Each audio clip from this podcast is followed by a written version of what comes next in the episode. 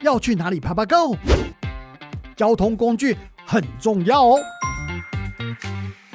节能、环保加智慧，是全球运具电动化的新趋势。跟着智慧移动区的脚步，我们一起迈向未来。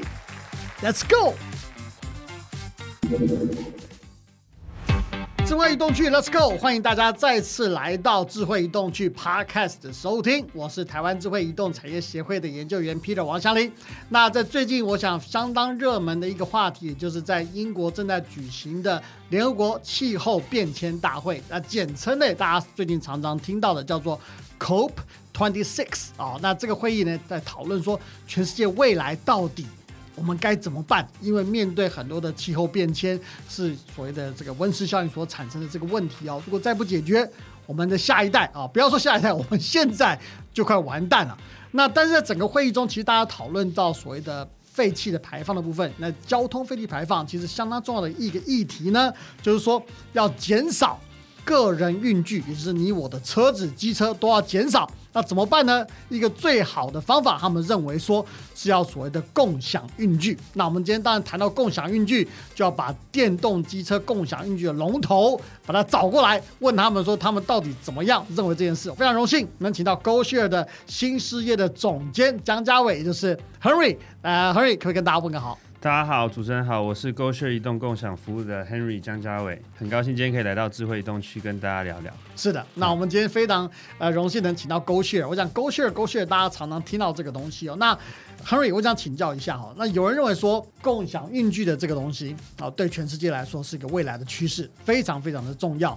你觉得就你们的角度来说，为什么这个对台湾来说也很重要？我觉得从几个面向来讲呢，哈，这个电动化的趋势，我想不用多说。前几天这个应该这一两天，Tesla 的股价刚站上千元大关，又破了，对，又破了，对。所以不用多说，电动车趋势其实已经是全球趋势。对，那大部分西方国家其实都在关注四轮的电动化，但事实上这个世界哈，有更多更多的人是靠着两轮在移动在生活。举例来讲，光中国、印度。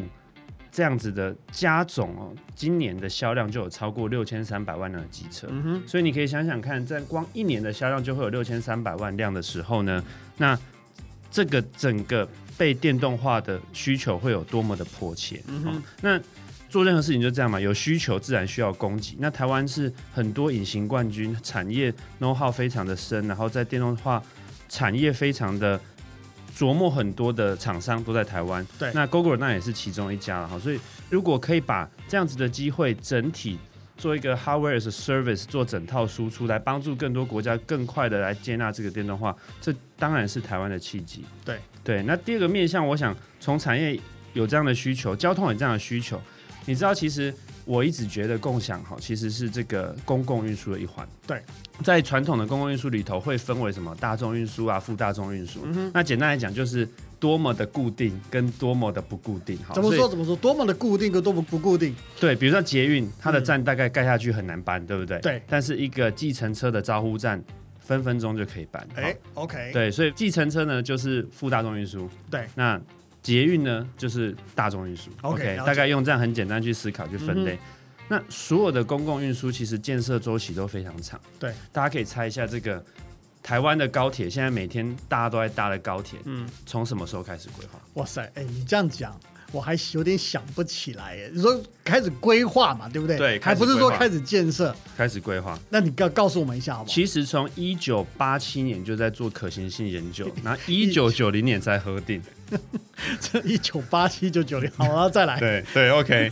如果没有记错的话，应该是到二零零六年才盖好。那我印象中很深刻，那时候没有人敢搭高铁。对，因为觉得很呃，好好像毛毛的哈。对，那时候还要找这个马英九先生身先士卒。带大家走一回，他 大家对才开始有这个，到二零一六年整个运量才来到一个高峰，那到今天是需要抢票了。对，所以我想整个公共运输的建设周期就是非常长，嗯但是人民的需求、移动的需求不会因为你很长而慢下来。对，所以共享就变成一个很快可以来。这个满足城市移动的一个解放。是 OK，所以共享运具的确是啊、呃比较应该说它是一个不但是一个新的趋势，而且非常快能够满足民众在移动方面的一个需求，在尤其在大都会里面，对不对？好，那回到 GoShare 本身哈，我想 GoShare GoShare 大家其实常常听到这个词，而且其实也变成现在非常热门的一个共享运具的一个简单说 service provider 哈，就是它的一个服务品牌之一。那就你自己的讲法啊，到底它有什么特殊的地方？为什么民众那么喜欢用 GoShare？到底怎么回事？哎、老实说，这一题我也在思考、哎，就是说你自己不知道吗？对对，但我知道我们做了什么，但是、嗯但是就是说，呃，我先先从产业面来讲，像我们刚才也都是从产业面了解。老实说，我不是那么了解为什么不是车厂或不是相关这个价值链的公司会进来做共享 OK，哦，因为其实做共享真的还蛮辛苦。以我们来讲，我们来做共享，其实就是从一个 fractional ownership 的概念去思考，嗯啊、不是每一个人都会有需要一台机车的需求，可是一定大部分人都会有偶尔需要骑机车的需求，特别在台湾，对不对？你要去吃个肉燥饭，其实骑机车去会比开开车车去快很多，没错，完全了解。对。停车很痛苦。对，停车很痛苦，而且还要台北市停车空间也是一位难求哈，所以我想这个是刚需啦，就是、那怎么能更好的把这样的服服务去满足，就是我们一开始的思考嘛哈、但是单纯如果是移动来讲的话，就有点无聊。嗯所以我们在想要怎么跟客人互动。移动本身是无聊的，但是这个无聊的过程当中，可以透过我们跟客人的互动去增添一些色彩。嗯所以我们是从用户的角度先去切入的时候，我们就会想说，那什么样的科技适合用户？，OK，对不对？我举例来讲哈，我们在刚开始在开发这个 app 的时候，我们就在想说，注册到底需要让你等多久？注册你说开一个账户，对，，比如说你下载 Facebook。要不要三十秒？应该不用。不用，你去银行开户，现在大概可以说到一个小时左右，嗯哼。对，大概一个小时哎，内。我必须说，一个小时其实对我来说很久哎。对，但是你知道过去共享注册大概要两天，啊，两天，对，就是从你上传驾照到审核是需要两天的时间。哇，那非常久。那你知道我们这个世代，特别像我也是这个千禧世代啊，嗯哼哼耐心大概是我们最大的挑战之一啊嗯，怎么可能等两天呢、啊？嗯所以我们一开始就导入这个 AI 的认证，让消费者可能在三分钟之内，通常就可以完整的注册这个账号。那包括使用吗？对，它就是从下载到上传驾照、双证件，然后绑定信用卡，大概就在三分钟以内会完成。所以就可以开始租了。没有错，OK，对，所以我想从大家说这个 love at first sight 嘛，要怎么一见钟情呢？我们从第一步，我们就希望先博得消费者的好感。OK，、OK，那再来还有一些很有趣的，比如说像 Peter，你知道这个电量剩四十 percent 是什么意思？就是嗯，要换电池了吗？对是这个意思吗？其实大部分消费者会有这个想法。对对对油箱剩半桶是什么意思？南港到台北车站的距离是几公里？嗯所以其实大部分消费者他对这样的这个维度、尺度的概念，他不可能那么清楚。对，所以对我们来讲，我们就会去想说，那我怎么帮你解决这些问题嘛 OK 举例来说，过去我们在做任何使用共享服务的时候，就会把地图放大跟缩小，对去找一台车子。对，那这个当然你会有几个衡量的标准，比如说你要走多远才拿得到车，这很现实嘛。嗯哼对那这样走两公里就受不了。对对对哈那第二个是说，这车剩几 percent 的电量？嗯，那你怎么会知道四十 percent 的车可不可以带你骑到南港？好像我们现在录音的地点在南港，我们怎么怎么会知道可以到南港？嗯所以这时候我们就希望我们透过这个演算法的介入，来帮助消费者做更好的选择。，OK，所以在第一天的时候，我只能推荐你最近的车子。OK，可是，在第一百天的时候，我大概知道说，哦，你每天礼拜一到礼拜五下午五点，大概就是你的下班时间。通常你下班之后就会骑，比如说回家大概五公里，OK，所以这时候我们都会知道我们的电量多少可以让你骑五公里。哦，对，那这时候我就可以推荐你嘛，你不用再走，因为大家会有里程焦虑。对，所以如果一台五百公尺的车只有两格电，跟一台七百公尺的车有五格电，嗯，大部分人会去选那一台五格电。五格电大部可是你不需要去多走那两百公尺，所以我想这个东西就是我们在体验上面导入适合的科技，提供适合的解放。我想这是这个 love at first sight 的部分啊。嗯那我你刚讲这个东西哦，其实我也骑过 GoShare 了，对我但我我机会非常少，而且你刚说如果电不够的话，对不对？其实我记得你们有个折扣券，对就是如果你把电不够的拿去帮忙换电还可以折抵一些什么，给一些 coupon 什么之类的，对不对？对这也是鼓励大家去帮忙做换电，就是把这个电弄得更好，让更多人可以骑到更满格电的一个想法吗？对，没有错，因为其实车子本身哈，其实用一个很简单的想，如果是制造业背景的朋友在听这个，大家就知道这叫架动率，机具的架动率。那如果是一般我像我们这样的收听的朋友，大家会知道，饭店，呃，饭店就是一个很简单的例子。嗯，一个饭店如果一百间房间今天没有卖掉，对明天没办法当存货卖。对，所以车子也是一模一样的东西。如果车子现在没有电，它就是没有办法服务你。没错，所以我们是站在这个整个用户的体验上面，我们希望我们路上的车尽可能随时随地都是有电的状况。对，那当然我们也有换电的人员很勤奋在换电，可是再怎么快都不会比用户去换电站拿两颗电池出来还来得快。对对，之所以这个是站在整个服务体验的第一个思考。嗯，那第二个思考是，那用户为什么要帮你做啊？嗯哼，对啊，为什么？为什么我我骑车还要去帮你换电？对不对，那我们的 coupon 哈，只要你有换电，通常都是二十块，对哦偶尔会加码三十、四十不一定哦。像 upcoming 的，我知道我们的 campaign 应该是二十二块，会有一个新的加码。哦，但是这个二十块，你说二十块可以干嘛？二十块现在不知道可不可以买苹果面包，但是嗯二十块如果用我们骑一趟来讲的话，就已经来到六折了。哦，因为平均用户骑一趟大概五十块左右，二十块基本上是六折。对哦，所以我想这对用户来讲，这就是好的生意嘛。好的生意就是在参与生意的每一个人都有获得好处。对对对用户更便宜了啦，其他用户也因为车子更满电，所以不用找车了啦。嗯，大家方便了。对，没有错，对不对？好，那你我们刚刚讲了一些，就是你们的整个思考逻辑哈。那事实上，任何一个经营的模式，其实都一定会碰到困难的地方。啊，就 GoShare 来说，你们在台湾推广所谓的共享运具，最辛苦的地方在什么地方？可不可以跟大家分享一下？甚至于未来有哪些计划？嗯，我觉得大概有三点，我们可以很快谈一下啦。哈，勾血最挑战其实是我们在二零一九年刚上线的时候。你说二零一九年刚上线的时候，对，因为那时候啊，其实我们是比较市场比较晚进的服务的。对对对对，你们很新哎，老师必须说，没有错，我们八月刚满两周年啊，呃，两岁 Happy Birthday，对，Happy Birthday！回过来，对二零一九年我们刚上线，其实很辛苦的是，是我们以为这个市场非常的成熟了。OK，OK，就是大家都大概知道共享怎么运作，大概知道所有的机制了。因为以前有一些 U Bike 啊或什么之类的，对不对？也算共享但当然跟你们不一样。对，U Bike 啊，然后也有其他的这个服务商，但是结果我们一上线，整个客服就爆量了。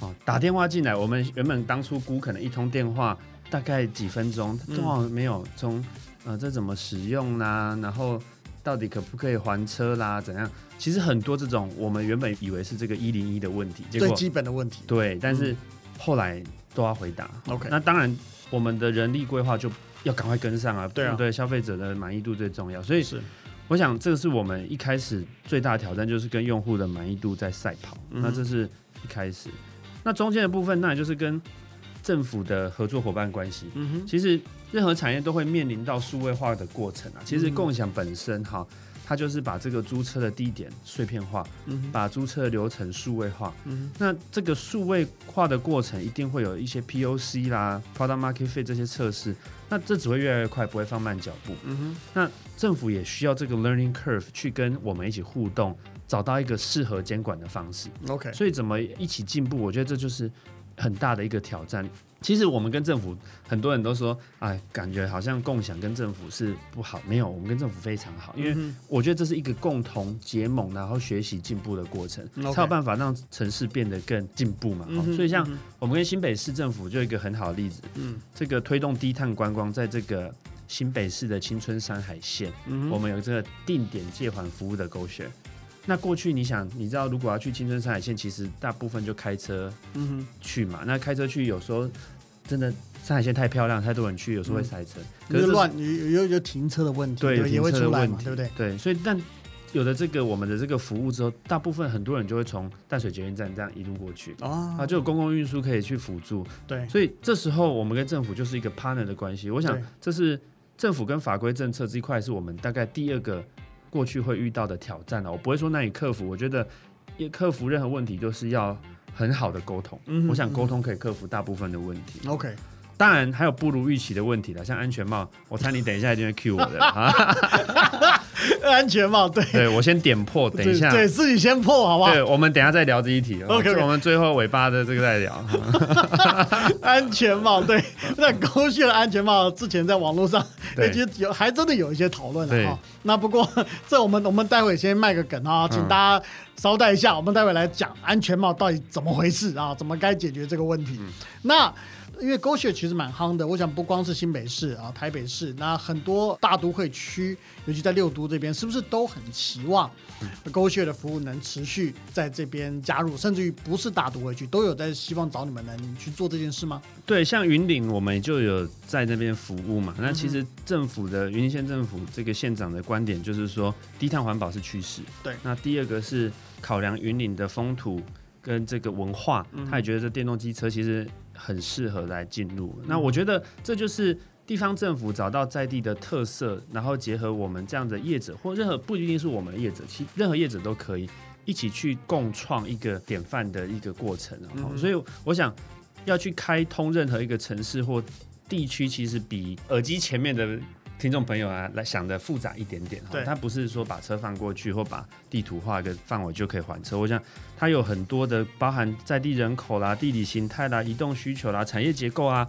比如说，我随便举例，到台北大部分都是通勤进来台北市上班啊。对，但这件事情在台南就不会发生了。嗯哼，像我自己是台南人啊，所对以我怎么可能这样子一直 travel？所以我觉得它的复杂程度是高的。嗯那当然，期待我们一定会用更多元、更有趣的面貌出现在大家的生活当中，拭目以待。好。嗯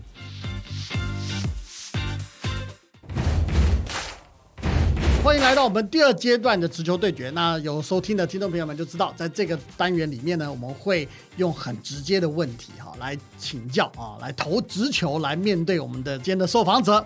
那这样这个问题会比较直哈。那所以这个 Henry 准备好打击了吗？没有问题，没有问题。来来，直球对决。那第一个直球啊，你刚刚其实有猜到这个球路哈，就是一般其实网友对 GoShare 的服务是非常喜欢的，用的非常多，但是相对来说，讨论最多的也是他们抱怨最多的，就是说有时候拿到臭臭的安全帽，这个怎么办？对这个机体呢，其实网友的讨论其实很热烈。对那消费者的，我们在我们的数据里头也看到，消费者对机体其实很有意见。嗯嗯，那所以当然这个我们已经投入这个研究大概将近一年哈。那我想我先从几个角度来分析这件事情，跟我们后续的作为啦。OK，从客观的角度，其实台湾就是高温、潮湿、多雨的这个环境，特别是台北市这样盆地的结构，其实这是所有共享机车业者平台都会遇到的问题。OK，所以客观上它就是在这边，这就是摆明我们就是得去克服啊、哦所以这是第一点。那从主观上，我们从我们后台数据看得到，其实我们车辆周转率其实相对上还蛮高的，对蛮高的所以越多人使用，自然这样的问题就更有比较高的几率去浮现出来，所以我们就必须在克服这两个这个我们讲的这个命题嘛，使用率高跟这个客观这个多余的环境，所以我们从两个面向去解决啦。嗯哼，那有一个公的部分，就是这个成立专案小组。那我们其实有个 project，就是我们把我们的车厢啊，把轮子什么都卸下来，就把嗯车厢放一个空的车厢放在我们的办公室，然后里面呢就放了两颗安全帽，OK，然后每四个小时就去洒水，像浇花这样去洒水。好、那然后让我们的这个大家都知道，你去如果比如说你去星光三院，你会看到厕所都有那个清洁打扫的这个记录，对不对？对我们就是有专门的同仁，他要登录时间。然后描述味道，嗯哼，那我们就做了这个实验，其实做很久，好可怜的，就是没有，就是用 不很可怜。我觉得这是我们的工作，但是我们就是用一个没有这个很高科技的方法，就对。很直接的方法在处理这个问题。那我们就发现说，其实安全帽下雨之后不会臭，嗯哼，是在第四天。第四天，对，很奇怪，就是也不是第三天，不是第五天，就是第四天。嗯。啊，所以第四天会开始会臭。嗯。啊。所以换句话说，在这四天里头，我们有几个机会去解决它。对，换安全帽是一个方法，像我们现在的。外勤人员都会标配这个清洁消毒，不止酒精，还要包含除臭的银离子喷雾。所以其实这个就是勤劳、勤劳、勤劳、勤劳，对没有别无他法。能做了，对对不对？那这是其中一项，就是先了解问题，才有办法解决问题嗯嘛。好、那我们后来发现说，大部分的味道是来自于这个帽子里面的那个布，OK，、所以内里啦，内里、嗯那个内内里啦，那？叫内里，对。对？然后我们就跟厂商说，哎、可不可以给我一个不会臭的内里，对不对？现在都有这个这么多科技布料，总是可以，哎、还真没有。还真没有。还真没有，所以没有怎么办？GoGo 的精神就是自己去做啊。嗯，所以我们现在正在开发这个内里。我如果没有记错的话，这个月应该已经迈入第七次检验。哦为什么做到第七次？因为前六次都没有过 还是会中。那就继续努力嘛。所以对对，一直努力。第七次检验哈，就是要验这个包含这个抗菌、防霉、除臭这这几块，我们都要去验，而且我们是用国际的标准在验，所以很希望第七次的这个结果出来之后，很快跟大家分享我们新型的专利安全帽。击球，我觉得谢谢你投这直球，对。至少没有出声，还可以。但我可能瞄了头，往头那边瞄了，算近身球啊。是近身球但但你闪掉，你闪掉嗯，没有啦，这不是闪掉。我觉得这个是必你你们也在很努力在积极去处理这件事情的。对哦，那这个也是跟消费者的一个使用一个感受，我想是相当关系的。你们相当重视这个东西。对好，那第二个直球来了哈。那我想台湾是机车王国，大家知道哇，机车一千四百多万辆，这个很多人都有机车，甚至有些人家有两台机车。那有些人在做的时候就会说，哎、如果我已经每个人啊，很多人我家都有机车，甚至于我自己有机车了啊，那我干嘛再用共享机车？那对共享机车来说，这个不就是一个其实算蛮大的挑战吗？对，但我想就是我讲的嘛，一开始节目一开始我说，我说它其实有很多的使用场景。嗯哦、其实我们很多用户呢都会有这个自己的电动机车、哦，它不是只有，其实很有趣哈。我们很多用户是骑了共享之后去买电动机车，哦，你说反过来，反过来，因为哎，我原来机车不会这样空空空空，这个是一个新的体验。嗯 OK，所以我想。很多用户是因为买了共享之后才去买车，嗯那这我们就会想到，那会不会他买车就不用共享？其实没有，他还会回访哈。OK 比如说他去喝酒，哦啊，去喝酒，他就会把车子骑共享过去嘛。对对，他他骑共享过去，回来就坐也许计程车之类的。对对对，对，所以我想这样的场景很多啦，我倒不觉得说会有所谓的这个竞争的关系。了解。对好，那我的第三个直球先讲，你刚那球算打出了安打哈。小孩子才做选择，哎、哎、我两个都要。我告诉你，我们这一个月啊，奇怪，我也没有制度你，为什么你给我这个机会聊？我十月一号嘞，刚推出一个叫小猪铺满 OK，哦就是你骑共享的时候也可以累积购车时候的折扣金，最高可以到四千四百块 OK，好。那那哦感觉很像玩马里奥，你就是跳起来吃金币，跳起来吃金币，然后把猪养肥之后，你就可以拿去杀了哈。OK，对，所以如果你真的有买车的需求，你希望共享，其实共享的过程不会白费，你会累积这个折扣金，然后等到你想去买车的时候就可以使用。好对，哦，这个 idea 倒真的不错。哎，对这个不过嘛，好了，你这个好像讲的好像好像变得我自入一样，害害害我心里面都吓了一跳，大概什么问题？没有自录，有呃自没有没有没有录片头就要放广告。呃，对对对，开玩笑，我们这个 这没有自入的节目，好吧，都直接来的。对，好，第三个题目，好，第三个直球哦，这个很现实的一个问题。嗯，新冠疫情，新冠病毒的疫情在台湾其实已经两年了啊、在未来其实这个状况随着病毒有可能在变形，这都有可能造成影响。全世界各个行业都有，共享运具绝对也有。好，你们怎么样来面对这个事情？怎么样来度过这个难关？其实交通哦或运输行业，它就是一个经济活动的衍生需求嗯啊，没有人为了移动而移动。所以，当经济活动不活跃的时候，自然我们行业一定是受到非常严重的影响。你看北捷的运量掉到三成，其实你就知道整个经济活动是一个很清楚的下行，这是不可以避免的哈。是的，那当然，作为业者，我觉得在获利以前，必须先确保客人的安全。所以熟悉我们的朋友都知道，GoShare 有这个二十四小时的行动行控中心，好、嗯就是我们叫做 Traffic Control Tower TCT。那我们第一时间当然就启动，其实不止疫情啊，台风来啊，我们的这个政府叫灾防办嘛，嗯我们其实也有灾防办，就是 TCT。哦，是跟政府同步同时间开设的，所以像台风来关闭水门，通常我们的车都已经拉出来了。OK 哦，所以我们有也是一样一级、二级、三级开设，所以第一时间我们就升级这个应变措施啊，我们专门去成立一个小组，他就只负责消毒，嗯哦，他不做其他事，他就负责消毒。